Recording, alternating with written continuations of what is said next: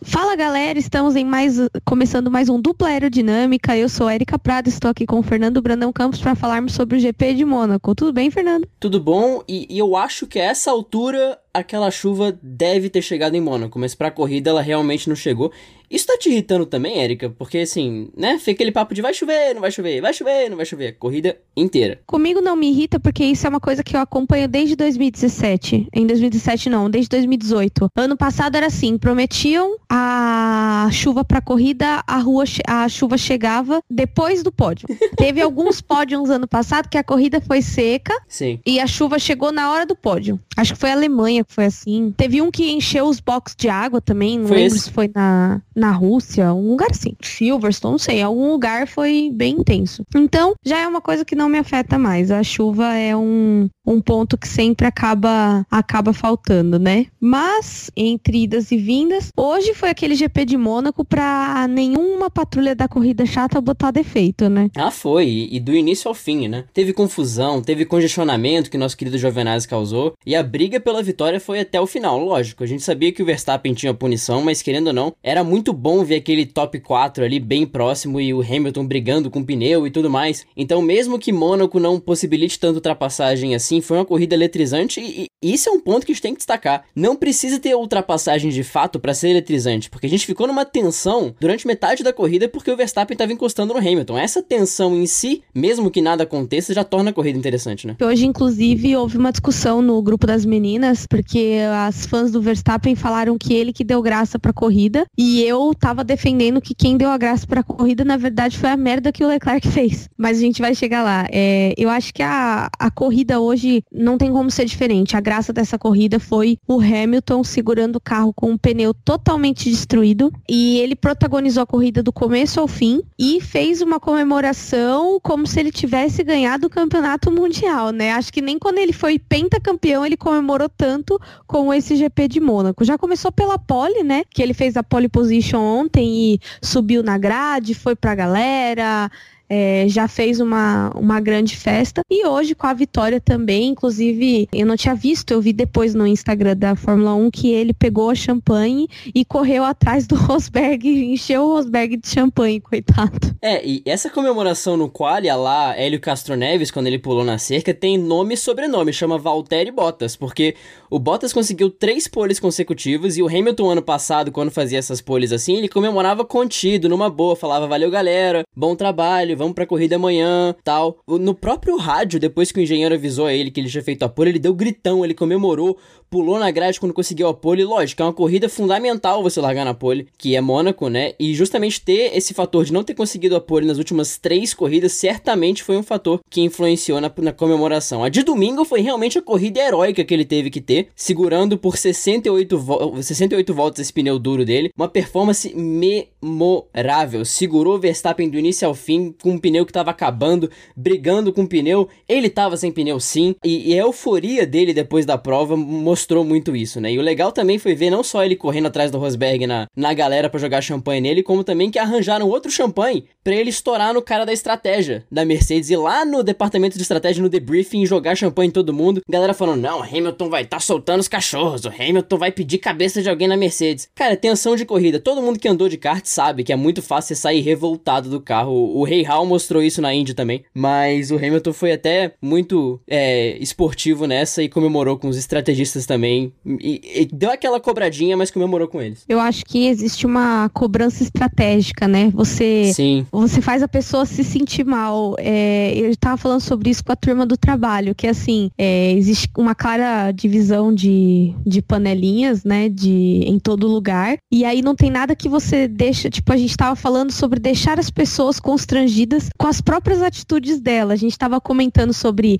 época de faculdade e como essas coisas se refletem é, na, na nossa vida fora da, da faculdade ou do trabalho, lugares que a gente já trabalhou, etc. E a gente estava falando exatamente disso, que quando você reage bem a uma atitude ruim de uma pessoa, você deixa ela extremamente sem graça. E, e, e aquilo é, supera em muito qualquer chilique que você possa dar, porque quando você dá chilique, você acaba fazendo papel de ridículo. Agora, quando você kill them with kindness, como diz a Selena Gomes, você mata eles com a sua gentileza, já era, a pessoa fica sem cara. E foi o que aconteceu, você viu que o pessoal tava extremamente sem graça, justamente por terem cometido um erro, que o Hamilton ainda cobrou eles desse erro, mas que no fim acabou dando certo. Daí foi a tempestade perfeita do Hamilton. Sim, e, e até uma postura, se você para pra pensar, se você consegue ser racional diante disso, você vê que é uma postura mais positiva no sentido de você não criar um climão na equipe também. Mas lógico, né? Nesses momentos, Sim. você nem sempre consegue ser tão racional assim. E, e outro protagonista da corrida, que foi, foi uma injustiça do destino ele não subir ao pódio, porque foi por uma falha que nem foi dele. Mas o que o Verstappen fez hoje, indo para cima do Hamilton, não tá escrito. Cara, o que, que acontece? O, o Verstappen, ele. Foi a única vez que ele causou um incidente sem ter culpa. Entendeu? Porque, assim, unsafe release é aquilo, né? O cara, mandaram ele sair, ele saiu, entendeu? E aí ele não, não olhou, porque mandaram ele sair, ele saiu. E, cara, assim, já o Bottas já vinha vindo atrás. Aí todo mundo, ai, mas a culpa não foi dele, porque a preferência é dele que ele já tá vindo. Cara, quem tem mais a perder? Quem teve que dar mais uma volta no box? E se o, o, o safety car tivesse é, voltado para dentro? Cara, você tá vendo que o cara tá saindo? Para! Oxi, sabe? Eu não entendo essas pessoas que ai, eu tô certo, então tá bom, eu tô certo e porque eu tô certo, eu vou bater? Não é assim. Eu acho que você tem que ter o bom senso de pensar é, se a pessoa tá te vendo. O Max não tava vendo ele. Então, assim, é a primeira vez né, na história desses podcasts, desde o fim do grid, que eu sou obrigada a defender o Verstappen. Ele não merecia ser punido, porque a culpa não foi dele. Só que é aquilo, né? Não tem como você punir a equipe. Então, você pune o piloto para que a equipe perca por consequência, digamos assim. Sim, e agora com a sua explicação, eu tenho que concordar ainda mais com você, porque o Bottas podia ter tirado o, car o carro, até porque o, Verstappen ia ser punido depois de qualquer forma, né? Ia ser um unsafe release que a, que a Red Bull ia tomar ali, querendo ou não, mesmo com, com a, o acidente ou não. A Red Bull soltou o piloto de maneira perigosa e realmente não é função do Verstappen olhar se tem gente ou não, é função do cidadão que dá a, a, a luz verde para ele. Mesma coisa com o Massa em Singapura, mesma coisa com a galera que sai levando mangueira, que sai batendo em alguém. O piloto não é instruído e não é função dele olhar para o lado antes de sair. Ele viu a luz verde, pisa e sai. Porque em teoria, tem um cara ali que falou que tá seguro. Então, realmente, infelizmente, não podem punir só a Red Bull e não o Verstappen, porque não foi culpa dele. Mas um fator que eu achei interessante em relação aos comissários na corrida foi justamente a postura deles no incidente com o Hamilton na, nas últimas voltas. Porque foi um incidente que, realmente, pela análise que fizeram, foi: bom, o Verstappen arriscou, o Hamilton defendeu, ninguém saiu prejudicado ali, porque ninguém teve furo de pneu, ninguém quebrou a asa, ninguém ganhou vantagem cortando a chicane. Não é necessário punir ninguém. Eles não, eles não tomaram nenhuma atitude, teve um no further action action ali pro, pro Verstappen, que já ia tomar uma punição e cair pra quinta posição. E foi um momento, uma disputa dura, mais limpa, né? O Verstappen foi pro agora ou nunca, infelizmente para ele foi o nunca que acabou terminando hum. na quinta posição. Esse foi tenso, ele foi pro agora ou nunca, infelizmente foi o nunca. Eu até comentei no, no Twitter, né, que todo mundo que é fã do Ricciardo, tudo que a gente não quer é que o Verstappen ganhe em Mônaco, né? E aí hoje eu até postei, not today, Verstappen, tipo, not today, Satan. tipo, não, hoje não. Verstappen tá com essa zica da pole também que eu vou te contar, viu? Cara, não é uma zica, eu acho que assim, tudo que você quer conquistar de de maneira forçada só pra birrar com outra pessoa, você não conquista. Sim. Entendeu? Ele ficou com birra do Ricardo, porque o Ricardo fez a pole. E aí ele quer porque quer ter uma pole em Mônaco e não vai ter, cara. Eu acho que é, a análise mais profunda disso é que, infelizmente, a Honda não tem motor para isso nesse momento. Ele, ele incomodou o, o, tanto o Hamilton, porque Mônaco é justamente um circuito travado. Porém, você via na reta que o Hamilton tomava distância, ele recuperava na curva, só que chegar é uma coisa, passar em outra, né? Já dizia Galvão Bueno. Sim, ele fazia o, o cotovelo ali da Lowe's praticamente em cima do Hamilton. Ele quase tentou ultrapassagem ali umas 3, 4 vezes, mas na reta, no túnel ali e no, no início da reta, depois do setor 3, o, o Hamilton disparava. Então, uma corrida que tradicionalmente era da Red Bull, dessa vez foi pra Mercedes e o Vettel, que quase coletou essa vitória ali, quase que tudo dá errado para quem tá na frente e cai no colo dele, mas realmente hoje era o dia do Hamilton que arrancou essa vitória que era para ser de outra pessoa de, devido à estratégia, mas parabéns ao Verstappen e parabéns ainda mais ao Hamilton Hamilton, porque ele mereceu essa. Exatamente. Parabéns ao Verstappen, todo mundo sabe quanto dói para mim falar isso. E parabéns ao Hamilton, que hoje dói menos falar isso. Sim.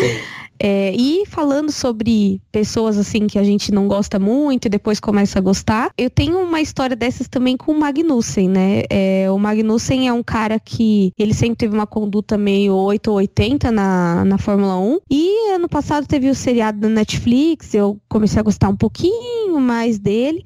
E ontem ele capitalizou um, sexto lugar na, no classificatório. Com a punição do Gasly, ele foi para quinto. Mas o que chamou atenção não foi isso que ele fez. É, o que chamou a atenção de todos nós foi o rádio dele, é, chamando os mecânicos de lenda, lendas, né? E agradecendo muito é, ao que eles fizeram por ele, porque ele teve um toque durante o, os treinos, é, tiveram que mexer na asa dele e, e consertar o carro muito rápido pro classificatório, e aí ele conseguiu chegar em, em sexto e ter um bom tempo, e então ele agradeceu muito os mecânicos, porque como a gente fala, né, o Fórmula 1 é um esporte de equipes, e a gente nunca esquece isso e os pilotos também não podem esquecer. Então ver essa gratidão é muito bonito. Sim, agradeceu efusivamente, né? O, o, o Magnussen ele não é o cara mais popular da história do paddock, tem muita gente que tem problema com ele, mas foi bom ver essa gratidão depois de um erro que ele cometeu, né? Ele foi muito, muito enfático em relação ao trabalho da equipe e é muito legal ver isso, como a Erika destacou. Então, parabéns também ao Magnussen, muitos parabéns para muita gente hoje, mas parabéns ao Magnussen pela, pela postura altruísta e pela, pelos créditos para outras pessoas que não a ele, né? Ele teve uma volta muito boa, mas o primeiro, primeiro destaque dele foi pros mecânicos e pro trabalho deles da, depois, da, depois do toque. E ainda na sessão de que a gente fala bem,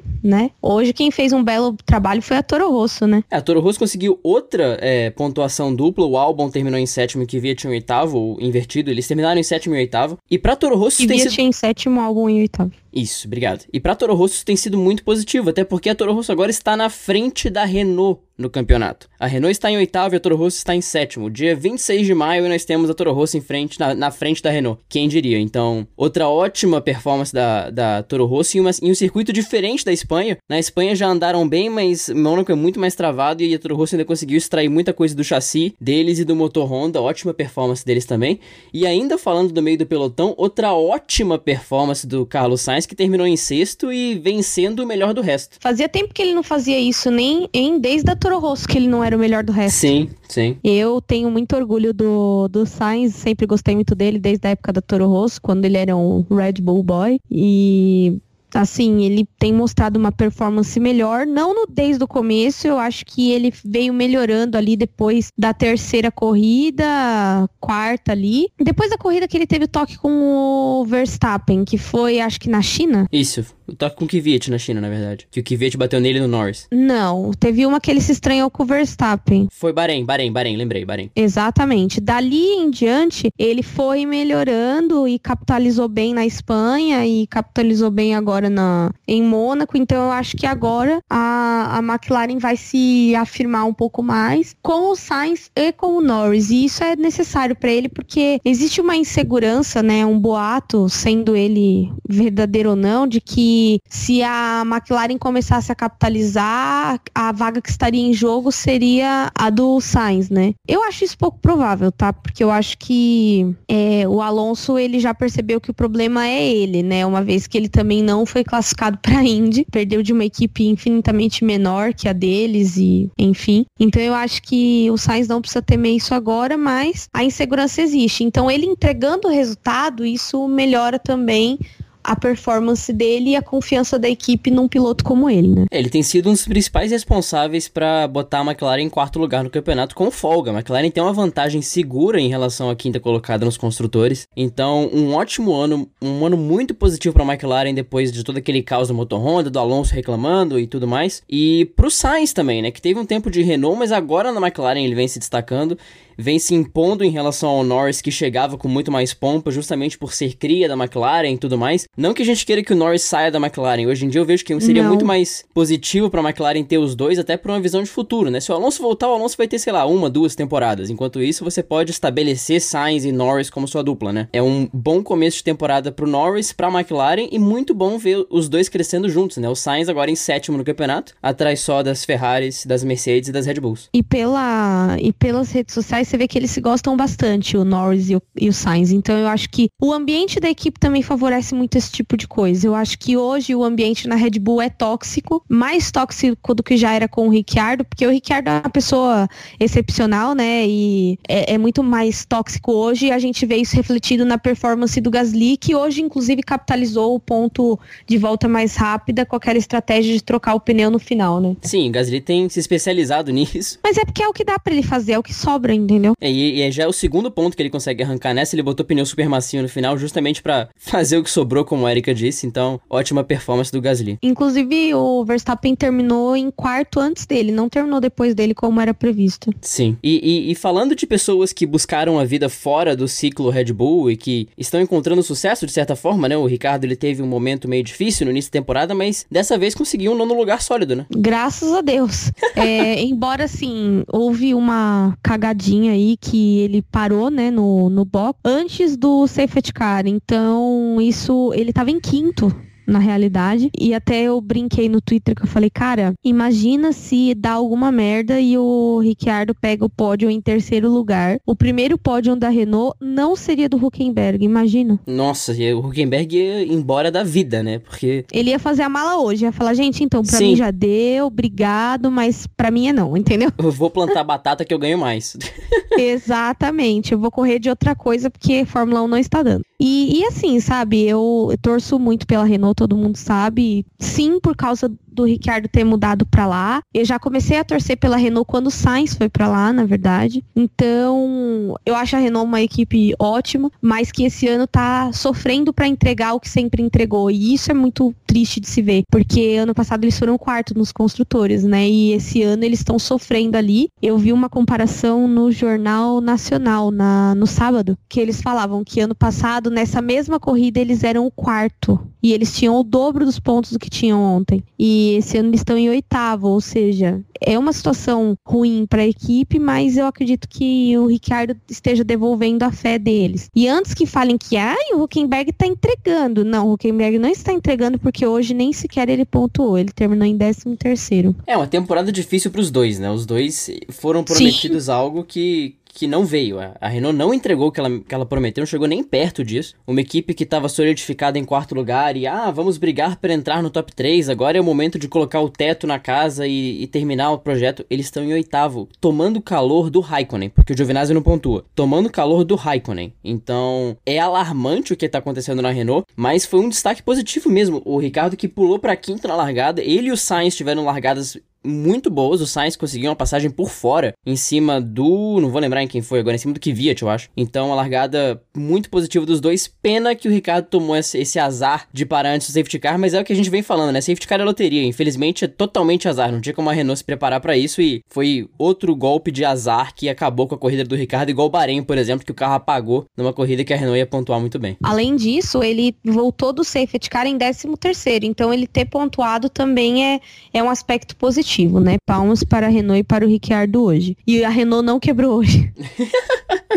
outro, outro milagre, né? É, é e é, o último destaque que a gente tem hoje, para mim, na minha opinião, o maior destaque do dia é a ultrapassagem linda do Leclerc no Grosjean, foi? Isso, no Grosjean. No Grosjean, na Rascasse, que até hoje eu até brinquei no, no Instagram, no Instagram não, no Twitter do Dupla como se escrevia Rascasse, né? E que linda ultrapassagem dele num circuito que todo mundo fala que não dá para ultrapassar. Tudo bem, deu merda depois? Sim, deu merda. Ele teve que sair da corrida porque ele mesmo danificou o carro? Sim. Porém, ele tentou, né? Ele foi pro all-in. Infelizmente foi in. Sim, ele arriscou na Lois, ele arriscou no mesmo lugar que o Verstappen estava tentando, ele conseguiu uma ultrapassagem ali que já é muito complicado. Teve um GP em 2012, eu acho, que o Schumacher criou um ponto de ultrapassagem ali. Ele passou uns cinco caras ali e o Leclerc viu ali a fita do Schumacher durante a semana e fez a mesma coisa. Na rascaça tinha que voltar muito mais um tempo para achar uma ultrapassagem bonita ali. A gente lembra do Karun Shandok do Jarno Trulli quase trazendo outro carro ao mundo quando o Trulli montou no, na HRT do Shandok, mas o Leclerc na primeira manobra foi muito, muito feliz. Ele, ele pegou o Grosjean dormindo ali, ele conseguiu dar, pegar de surpresa, fazer uma ultrapassagem maravilhosa. Infelizmente, na segunda tentativa, que foi em uma Renault, acho que foi na Renault do Huckenberg, ele não conseguiu. É, lógico que foi, porque o Ricardo largou em, ele tava em quinto nesse momento. Foi na Renault do Huckenberg. Ele, ele não conseguiu ter tanta sorte, foi arrojado, mas isso era algo que ele tava prometendo. Ontem no Twitter e no Instagram ele postou. Não foi um dia, não foi um dos meus melhores dias na, na Fórmula 1, realmente chateado, muito triste, mas amanhã eu vou arriscar tudo, inclusive me arriscando até envolver em um, me, me envolver em um acidente. Então era esperado, ele, ele tava dando esse all-in que a Erika falou, e dessa vez não foi tão. Ele não teve tanta sorte, mas deu alegria a corrida até o ponto que ele pôde tentar. E ele tentou até o final. Ele parou três vezes no box, ele mudava pneu para ver se adiantava, ele tentava voltar para os boxes para ver se conseguia arrancar alguma coisa, mas realmente largando em 16 sem chuva, não tinha muito que o Leclerc, o que o Leclerc poderia fazer para brigar lá na frente, ele fez o que dava. É, e era o que tinha, né? Era o que tinha para hoje. Ou era isso ou ele ia ficar lá nos últimos passeando sem pontuar. Pelo menos ele tentou pontuar, então vale a pena, né? Exato. E agora chegamos ao melhor momento, né? Vamos falar mal de quem? que é o quadro que a gente mais gosta, porque é muito bom falar mal de algumas coisas que acontecem. E hoje a gente começa com um personagem que eu tava comentando com o Fernando antes da gente começar a gravação, de que é um vespeiro falar desse cara que é o Sebastian Vettel. O que acontece? O Vettel, ele foi muito bem na corrida hoje, ele ficou assistindo a treta de longe, não errou e fez assim, entregou um, um resultado e fez foi ao pódio e tudo mais. Mas ontem a história não foi bem essa, uma vez que ele acabou por bater ontem três vezes. Ele bateu na no FP3, depois bateu de novo no Q1 e depois de novo no Q3. É, e o cara é tetracampeão mundial, né? Uma coisa é o que via de fazer isso, a gente vai cobrar, vai falar assim, tá, mas é o que via, ok, acontece, enfim. O Vettel, numa temporada que ele tá sendo pressionado, ele bate no FP3 num erro que ele julgou mesmo como infantil, ele travou o pneu na curva 1, ele tentou manter, ele, ele se manteve comprometido a fazer a curva em um cenário que não era necessário, não FP3, e ele acabou batendo, já no Q1 ele encostou no muro ali da, da da piscina, e no Q3 ele bateu saindo é, daquela reta depois da chicane, né? na curva que leva a chicane da piscina, né? São erros que você não pode cometer. Ele teve muita sorte de não perder uma suspensão durante o quali e realmente uma performance de sábado que não foi positiva. É um vamos falar mal de quem do Vettel que ele é um pouco mais leve, né? Ele não é uma cobrança em relação à performance da corrida. Ele não conseguiu entregar no sábado, mas compensou com a performance do domingo. Eu acho que o pior, o pior momento da performance do Vettel no sábado, na verdade, foi aquela coincidência irônica que só acontece na Ferrari. Porque o Leclerc estava em 13º com 2 segundos de Q1. O universo, aquele sacana, fez com que o Leclerc estivesse em 16 na hora que o Vettel cruzou a linha de chegada, só pro Vettel ser o responsável por tirar o Leclerc do Q1. Cara, isso foi uma sacanagem do universo que não tem tamanho. Porém, a culpa não é do universo, a culpa é da Ferrari, que inclusive eu vou me adiantar na pauta porque eu acho que Vettel e Ferrari tem que estar tá no mesmo bolo. É, até hoje é, o Vettel elogiou a equipe e tudo mais, e aí houve um debate entre as meninas, né? Inclusive, cara, é, o grupo das meninas, contrário do que muita gente pensa, se fala de piloto bonito? Sim, a gente fala muito sobre piloto bonito, sobre roupas esquisitas dos pilotos e etc sobre filhos dos pilotos, mas a gente também fala muito sobre corrida. E hoje teve uma, uma das meninas, é, foi as fãs do Vettel defendendo e as meninas falando que o Vettel tava passando pano. E na verdade, assim, o Vettel, mesmo quando ele tinha motivos para falar mal da equipe, ele nunca falou. Então não ia ser agora, que foi uma coisa que não foi com ele que ele ia falar. Mas de fato, quem errou e errou muito feio esse fim de semana, tanto que ontem o, o eu até postei, Ferrari, assim não dá para te defender. E o próprio Binotto assumiu, ele falou assim, não tem explicação porque aconteceu hoje e tudo mais, que foi justamente eles chamaram o Leclerc duas voltas antes de acabar o Q1 e não devolveram ele para a pista. Ele não teve tempo de fazer a última saída dele. Então, isso acabou deixando ele de fora e fazendo ele largar em 15. Sim, e o que, que que a Ferrari vai poupar segurando o Leclerc por mais uma volta, sabe? É, um, é, é uma economia idiota você fazer isso. É você querer brincar muito com o universo. E a Ferrari pagou o preço, né? O Leclerc ficou visivelmente chateado porque foi um erro bobo, um erro que não precisava acontecer e totalmente culpa da Ferrari, né? Eu brinquei que foi uma sacanagem do destino, mas o Vettel ele foi um mero um mero é, espectador. Catalisador da tragédia, né? Isso, foi um mero espectador, um mero catalisador. Ele só botou a cerejinha no bolo assim, sem nenhuma responsabilidade. O que foi um momento cômico dessa brincadeira foi o corte de câmera que o câmera sádico deu, que o diretor de imagem sádico deu, porque o Vettel cruzou a linha tirando o Leclerc, a direção de imagem cortou pros mecânicos da Ferrari assistindo o treino no monitor. Tem um brother que bate palma. Um. Que eu acho que ele não se ligou que o, que o Leclerc foi eliminado. Ele bate palma assim, aê! Aí todo mundo atrás meio quieto, aquele clima de enterro. Foi bem, bem constrangedor. Só faltou alguém, tipo, separar a mão dele e falar, não. É, migo, miga, seu não. louco. É. É tipo isso, né? Miga, não, não bate palma, não tá legal. Ai, mas a Ferrari tá complicado. Binotto, não tem como eu te defender agora, rapaz. Você trata de trabalhar direito, porque senão o negócio vai ficar tenso. Até é uma coisa que eu acho interessante comentar aqui no dupla. Cara, pelo amor de Deus, parem com essa piada do Ferrari me contrata, eu faria melhor. Vocês não fazem ideia da responsabilidade que esses caras têm.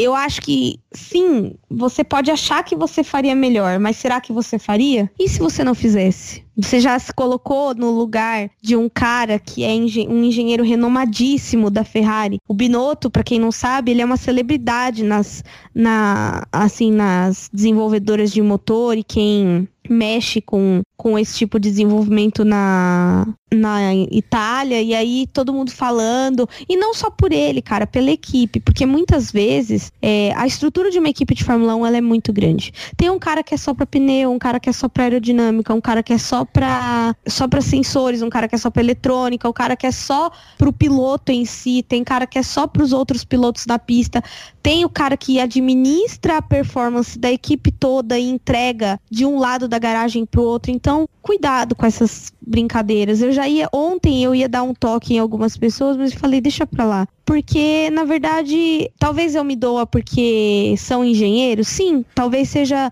uma reclamação puramente clubista minha. Mas, cara, para que tá chato já. Você fazer essa piada uma vez, beleza, mas não tá tendo mais graça. Tudo bem, a Ferrari está errando uma vez atrás da outra, então talvez tenha um pouquinho de graça, mas, né, cuidado com isso. Isso não é. é eu acho que é, o fã se indignar, sim, mas não ter a empatia eu acho que é muito ruim. Sim, sim. E é aquela questão que a gente comentou, acho que foi no, no Grande Prêmio de, no programa do Grande Prêmio de Baku, se eu não me engano, que o momento da Ferrari e do Vettel, é, o Leclerc ele tá sofrendo mais pelas consequências dos atos, o Vettel ainda é aquela questão dele não ter estado em uma posição clara de vencer uma prova ou de ter dominado uma prova, né? Enquanto isso a Ferrari tá fazendo besteiras atrás de besteiras. Mas a posição da Ferrari do Vettel é de extrema pressão. E a gente sabe muito bem que quando a gente tá pressionado e a gente se esforça para fazer alguma coisa certa, a gente faz ainda mais errado. Porque aquele negócio que é natural pra gente, aquela curva que o Vettel faz automática, aquela estratégia que a Ferrari já sabe de cor, quando eles têm que pensar para fazer, às vezes você se boicota. Então é uma posição de muita pressão e que está sendo ainda mais pressionada pela mídia. E lembrando que a Ferrari, a mídia italiana, acaba com a Ferrari. É tipo o time de esporte americano em Nova York.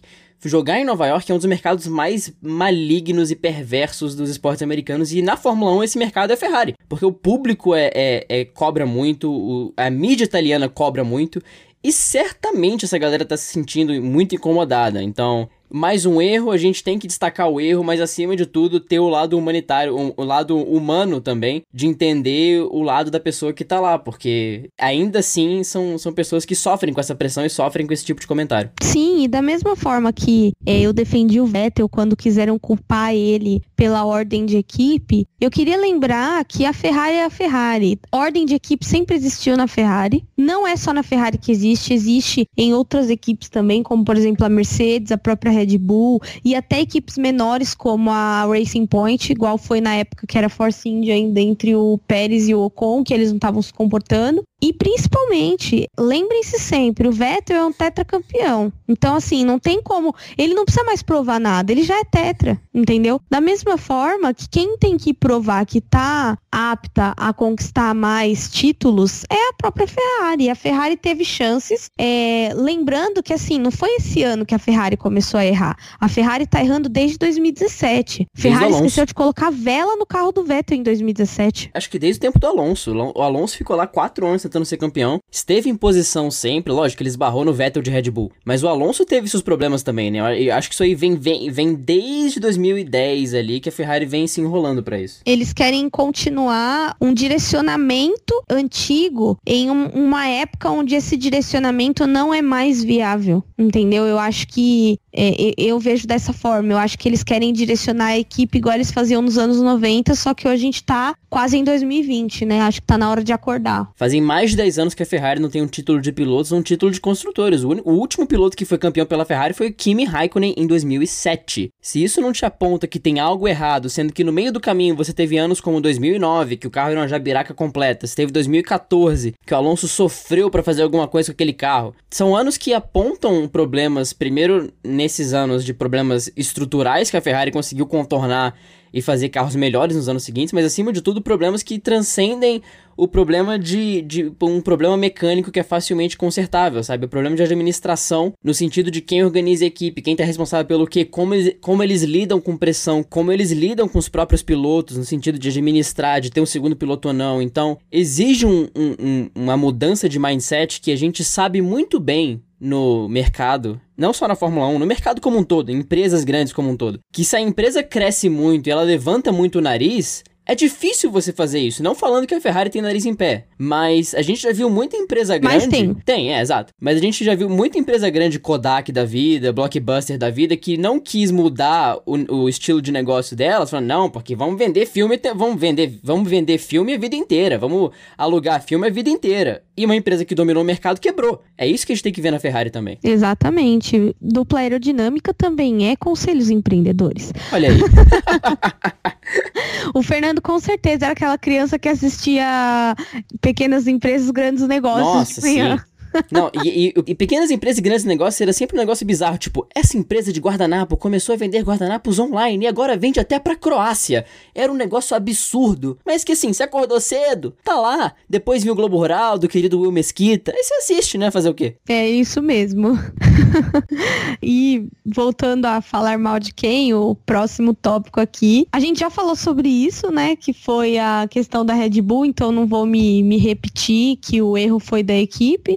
Inclusive, a gente tá vivendo uma época em que as equipes estão errando mais que os pilotos. Você já percebeu isso? Pois é, né? Agora que você destacou isso, faz é, é a mais pura verdade. Até a gente estendendo isso também pra Indy 500, porque a Indy 500 teve um caos maluco no pit lane, que foram assim uns 5, 6 acidentes nos boxes, bizarro. E na Fórmula 1 a gente tem visto isso também, né? Primeiro que a maioria dos problemas que a gente tem em pista em geral são problemas mecânicos, que isso transcende o nível do piloto, mas também tem muita falha estratégica e, e muito errinho assim como o da Red Bull hoje, que é aquele erro de você botar os pés pelas mãos e se deixar levar pelo momento, né? Então, realmente, esse vai pra conta da Red Bull. Carimba que, que essa falha aí foi sua, bota no, como a Erika dizia, bota no caderninho de vacilos aí, porque a Red Bull em Mônaco, eu vou te contar, esquece pneu do Ricardo, deixa o Verstappen sair com botas passando, falta aí um, um controle emocional da Red Bull em Mônaco. Não, e detalhe, né, todo mundo fala da Haas que errou dois anos seguidos na Austrália, mas assim, vamos dar uma olhada aí nas outras equipes, porque não é só eles que repetem erros, inclusive, é, se a gente for pegar uma estatística de, de erros,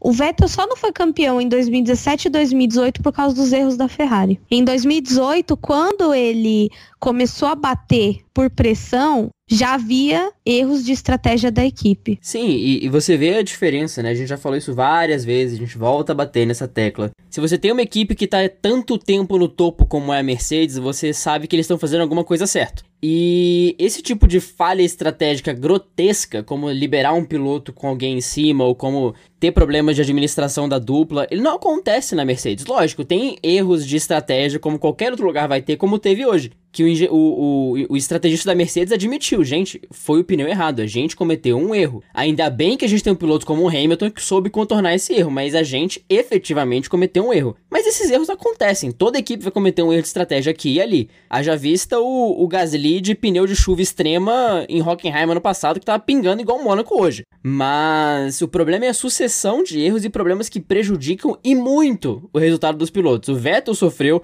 o problema da vela no Japão, por exemplo, que foi ridículo. A gente viu o Alonso sofrer com isso nos tempos dele de Ferrari. O Massa, no, em 2008, não precisa nem falar do que aconteceu em 2008 também. É, são equipes que não podem se dar esse luxo. Cara, a Red Bull esqueceu os pneus do Ricardo em Mônaco. O que, que é isso, gente? Não é que eles iam fazer um double stacking, não é que ia entrar o companheiro junto, não. O Ricardo entrou sozinho. E pra trocar pneu, e eles esqueceram o pneu. Que é a única coisa que eles fazem no pit stop. Então. Você né? tem uma assim, missão e você conseguiu É. falhar exatamente nessa missão. Brother, você tem um trabalho, brother. Se não é que você vai limpar, oferecer balinha, limpar o. Não, você só vai trocar o pneu. O que, que você esquece? A porra do pneu. Exatamente. É, quando, é igual quando você entra no banheiro pra fazer o número 2 e não olha se tem papel. Pro, você vai precisar de uma Nossa. coisa, é do papel. Você não olha se tem papel, rapaz. Como assim? Dupla, dupla tipo aerodinâmica, confissões da vida real. Semana passada. eu, vou, eu vou ter que falar, né? Porque esse espaço é pra gente revelar nossa vida e passar vergonha, porque a vida é feita disso. É. Semana passada chego eu na faculdade, eu chego lá, tipo, 7 horas, 7 e 10. Era dia de prova. É uma prova que é das, da- de todas as disciplinas, né? Uma prova geral pra avaliar a gente e avaliar os professores também. Se todo mundo for mal na mesma matéria, o professor se lasca, evidentemente, porque, assim, vai tomar uma pressãozinha, porque todo mundo foi mal, enfim. E a prova não é feita pela faculdade, inclusive. É feita por outro lugar, de acordo com as matérias que a gente passa pra eles, e aí eles fazem a prova. Enfim. Off-topic geral no assunto. Tinha essa prova importante no dia. Cheguei 7 h 10 a barriga revoltada. Não sei porquê, ela se revoltou, ela tá brava comigo. Falei, tranquilo, tô chegando aqui, sussa, vou ao banheiro, resolvo isso, vou pra minha prova. Cheguei, aquele momento de paz espiritual, você consigo mesmo, você reflete, pensa na vida, pensa na fome da África, pensa nas chuvas que estão devastando o sul dos Estados Unidos. E aí você chega no momento que você volta ao mundo e você vai sair pra voltar à sua vida. Mas antes você tem que realmente se limpar ali, né? E aí vem aquele momento de vazio, quando você bota a mão no, no dispensa de papel higiênico e ele está vazio. 10 segundos depois, lembrando que, assim, eu não fiz esse destaque, mas são três boxes, né? São três baias ali do, do banheiro que eu tava. Do lado direito tinha um brother que tava sofrendo mais que eu, porque desde que eu tinha entrado ele tava em silêncio. Então, ele tava sofrendo mais que eu. Do lado esquerdo, 10 segundos depois que eu botei a mão dentro do dispensa de papel higiênico, entra uma pessoa. Aí você fica assim, é nóis, vou ficar aqui, né? Tem que esperar, beleza. Os dois também estavam passando por apuros, porque demoraram horrores, e aí o brother que tava morrendo do meu lado, enfim, terminou o trabalho dele, mas crianças e adultos, confiram se tem papel higiênico, senão você vai ser forçado a ter mais reflexões no banheiro. Ai, gente, eu tô rindo muito. A coragem do Fernando de contar essa história. A gente vive pra se lascar, né? Fazer o quê? Tem que, tem que contar pra pelo menos se divertir com esses momentos.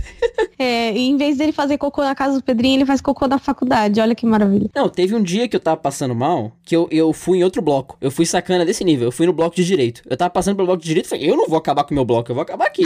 Resolvi lá. Ai, morri. Mas enfim, voltando à pauta, é, também já falamos da chuva, que sempre chega atrasada ou então nem aparece, como foi o caso da, da chuva de Mônaco que prometeram e não cumpriram. E a gente tem o último punido do dia, que foi o Giovinazzi. Se não bastasse não pontuar, é, ele ainda por cima é punido. Eu acho assim, você pode não não pontuar, mas você também podia não ser punido, né? Pelo quem não ajuda não atrapalha. Ele não ajuda e atrapalha, né? Porque ele foi punido por é aquilo, né? Se chutar a cara do caído, a Williams já tá toda capenga, toda ferrada. Aí me vai o Giovinazzi e faz o Kubica rodar, o Kubica rodar no, e causar um congestionamento. Fala pra mim. Tem que ser punido mesmo, né? Tem que ser punido. E assim, é, é aquele, negócio- aquela punição que você olha pro Giovinazzi e fala, cara, fode, cara. Pô, é o Williams, brother. Espera a reta. Eles são carro de Fórmula 2. E o mais legal desse condicionamento foi a falta de saco do Leclerc, porque em todo momento de trânsito que tem alguém lerdando, sempre tem alguém pra estar irritadinho e sair arrancando, né? Sempre tem alguém que tá ali no retorno, ele sai arrancando, ah, da puta! E sai. Esse foi o Leclerc, porque tava todo mundo parado, ele tinha uns cinco carros parados, inclusive o Leclerc e uma McLaren. O Leclerc, ele passou uma McLaren por fora, saindo do engarrafamento. Isso foi incrível. Foi uma ultrapassagem na saída do retorno. Então, uma punição muito merecida pro Giovinazzi, que ele ainda tem a punição moral de ser o único piloto que não pilota uma Williams a não ter pontuado no ano. Os pilotos que não pontuaram são Russell, Kubica e Giovinazzi, né? A Alfa Kimi Romeo tá dependendo do Raikkonen até agora. A, a Alfa Romeo, que é a Alfa Raikkonen, né? Porque a, a Alfa só pontua com ele. Inclusive, parabéns ao Raikkonen pelo tricentésimo. Você falou, vou concordar. Pareceu positivo. Acho que é tricentésimo mesmo. Deixa eu ver aqui. Não sei. Google duas horas da manhã. Como se fala 300 em número ordinal? É, 300 em ordinal. Porque aqui a gente conta história sobre a pura de manhã e faz uma pesquisa live. Uh, números ordinais, norma culta, trezentésimo. Muito bem. Ó, oh, muito bom. De volta, sei lá, acho que a gente aprende isso na sexta série em português. Não me lembro porque eu não era boa em português. Se você perguntar o que a gente aprendeu na sexta série em matemática, eu lembro. Agora, português não vai rolar. Não, português é um negócio que, é, na minha concepção, ele é muito. Ele é. Eles tornam o português muito mais complexo do que ele deveria. Porque você não ensina a pessoa a falar direito, mas ao mesmo tempo ele tem que aprender que é uma oração subordinada substantiva e reduzida do infinitivo da casa do caramba. Então, assim, né? Eu queria fazer uma pausa dramática que eu tô assistindo a NASCAR no mudo, porque tá começando a Coca-Cola 600 da NASCAR. É, na verdade, hoje é It's Christmas, Christmas, né? Pro automobilismo. Teve Mônaco, teve Indy 500 e agora tem as, a NASCAR 600 que falam, né? E, cara, o safety car é um Canri. E aí imagina um Canri segurando Mustangs, Camaros, V8 ou Corvettes, é, não, acho que são Camaros. E Canris, né? E, tipo, todo mundo dançando atrás dele e o pessoal lá dirigindo como se estivesse domingueiro, assim. Tá muito engraçado, principalmente no mudo, porque eu não tô ouvindo o que eles estão falando, né? Então, mas enfim. A gente tem, a gente tem uma história dramática de NASCAR, você lembra? Teve um dia que eu tava no telefone Nossa, com a Erika. é verdade. Cara, foi, foi bizarro. Eu tava no telefone com a Erika, falei, vou botar na NASCAR. Cara, eu troquei Nessa de canal, teve um acidente. o Fernando era meu crush secreto. Ninguém sabia que ele era meu crush Isso. nessa época. Cara, eu botei na Fox Sports para assistir NASCAR. Foi eu trocar de canal e falar, vou assistir NASCAR. Teve um acidente que, assim, é aquele acidente que demora 40 minutos para extrair o piloto e ele sai de helicóptero de tão grave que foi. Eu falei, é, ok, vou ver não. Chá quieto. Caraca. É, pesou a, o rolê. E a NASCAR, ela é extremamente conhecida por acidentes, né? Inclusive, americanos, tem uma coisa que ele gosta, é de acidente. Ele faz compilado de acidente, gente. Eu nunca vi um negócio desse. Eles fazem compilado de, de acidente para ficar reprisando nas corridas. Quando tem safety car, é bizarro. Muito bizarro. Pior que isso, só aquela galera que vai pra North Life nos track days para ficar filmando a galera bater. E isso rola também. Tem uns compilados no YouTube que são North Life Crash Compilation. Evidentemente que não colocam acidentes gravíssimos, não são acidentes que, que machucam pessoas, machucam só os carros. Mas tem a galera que é rica e leva o carro pra pista, e tem a galera que é invejosa e fica filmando acidente pra botar no YouTube. Todo mundo tem ali seu, seu momento e sua posição em North Life. Dupla aerodinâmica, deep web do automobilismo. tá sensacional esse programa, né? Diversidade nunca antes vista. Não, e eu na invenção de nomes, né? Que eu já Mas enfim, pessoal, vamos falar mal de quem também acaba, é, acabou agora. E vamos à, à classificação de pilotos, construtores e aos best fans. A classificação de pilotos tem o Hamilton na liderança com 137 pontos, seguido pelo Bottas atrás com 120. Essa conta eu consigo fazer. O Bottas está 17 pontos atrás, já tem uma diferença considerável aí entre o Hamilton e o Bottas, então o campeonato está ficando um pouquinho mais complicado para o nosso querido finlandês. Em terceiro, depois de um abismo, vem o Vettel com 80 82 pontos, seguido pelo Verstappen com 78. Então, o Vettel conseguiu ultrapassar o Verstappen, não por muito, conseguiu ultrapassar aí por 4 pontos. Tô bom de matemática hoje. Mas o Vettel recuperou essa terceira posição aí do Verstappen. Em quinto vem o Leclerc também, depois de um abismo com 57 pontos. Em sexto, Pierre Gasly com 32. Em sétimo temos Sainz com 18. Kevin Magnussen vem em oitavo com 14 pontos. Pérez e Raikkonen tem 13. Lando Norris em décimo primeiro tem 11. Kvyat em 12 tem 9, Ricardo 8, Albon 7, Huckenberg 6, Stroll 4, o Grosjean em 17 2 e a turma zerada Giovinazzi, Russell e Kubica. E no campeonato de construtores a situação também não é muito diferente. Temos a Mercedes em primeiro lugar com 257 pontos, a Ferrari com mais de 100 pontos, com menos de 100 pontos que a Mercedes com 139 pontos. É, e aí, depois de 29 pontos, vem a Red Bull com 110 pontos, McLaren com 30 pontos em quarto lugar, Racing Point com 17 pontos, Haas com 16, Toro Rosso com 16, Renault com 14, Alfa Romeo com 13 e Williams com 0 pontos. Inclusive, o dia que a Williams é, finalmente pontuar, vai ter uma festa, acabou a paz, porque, nossa, nem fala. e hoje os best fans, que a gente é, vai destacar hoje. Eu vou destacar um, você destaca outro. Eu vou destacar a Valentina Cataoca, que é Catoaca, Cataoca, whatever, não sei como falo isso. A Valentina. A Valentina. ela é uma pessoa que apareceu é, na minha vida pelo grupo das meninas. Ela ouve o dupla aerodinâmica sempre, comenta, curte, ela é super ativa com o dupla aerodinâmica e ela fez o meu mapa astral, inclusive essa semana no meu Instagram para quem tem costume de ver os meus stories, viu que eu mandei pra Bia o meu mapa astral, aí ela, amiga, seu mapa astral é uma desgraça. E aí outras amigas minhas começaram a falar que meu mapa astral era uma desgraça justamente pela Valentina. Então ela é mais que uma fã do podcast, uma ouvinte do podcast, ela acabou se tornando minha amiga. Um beijão, Valentina. Não, e o stories dela foi super fofinho, né? Ela, ela, ela, eu lembro do texto do stories dela que ela falou: Obrigado, Eric e Fernando, pela companhia até o trabalho. Então, é muito fofinho quando a gente recebe essas mensagens assim. Não é uma pessoa que postou e, e saiu correndo. É uma pessoa que realmente escreveu o um negócio, ela mostrou a, o apego dela ao, ao podcast, né? A outra, o outro best fan de hoje é o Roberto Mascarenhas. É que o Roberto, assim, ele foi um best fans que é aquele best fans que você olha e você fala, orra. Porque o Roberto, hoje eu acordei, vi que tinha uma, um, uma pessoa que tinha mandado uma foto no Instagram, ele não mandou uma mensagem, ele mandou uma foto, que era, um, na real, um vídeo de stories que ele mandou no privado para mim. O cara me mandou um vídeo na arquibancada do GP de Mônaco. Ele falou, é, você torar com mato. Então um brother que tava só no GP de Mônaco, tranquilão, numa sacada daquela. Então, Roberto, Obrigado aí pelo Best Fans, obrigado aí pela inveja passada. Eu espero que você tenha curtido muito o GP. Porque você tava numa posição de luxo ali, uma posição privilegiada. Inclusive, quando você me falou isso, me veio aquele gif da Carolina Ferraz no... falando, eu sou rica! que, cara, a Corrida Caraca, de Mônaco é um dos ingressos mais caros da temporada no mundo. É um dos poucos países que você pode comprar o ingresso separado por dias. Você compra sexta, o sábado e domingo e você pode comprar só a sexta, só o sábado, só o domingo e um em cada setor, porque é bem caro. Então, é, realmente você tem que ter uma programação a mais aí para ver o GP de Mônaco, porque ali é planejamento financeiro. é, e muito mais do que o ingresso, porque assim, a gente paga 850 uma inteira no setor A, né? Mas muito mais do que o ingresso é estadia, né? Porque, ok, ingresso você paga uma vez e entra. Mas Agora estadia, pensa numa estadia em é... Mônaco. Eu li um guia da Red Bull há uns. Cara, eu era estagiária ainda na época quando eu li esse guia faz muito tempo. E a estadia, o que, que o pessoal faz? O pessoal não fica em Mônaco, quem não é rico, milionário. O pessoal fica em Nice, porque Nice é perto, dá pra ir de trem e é rápido, são 20 minutos até a pista. Então, o pessoal fica em Nice, que é muito mais barato. Aí é nice, hein? Desculpa, foi mal. Meu Deus do céu. Então, né, gente? Vamos encerrar o podcast aqui por hoje.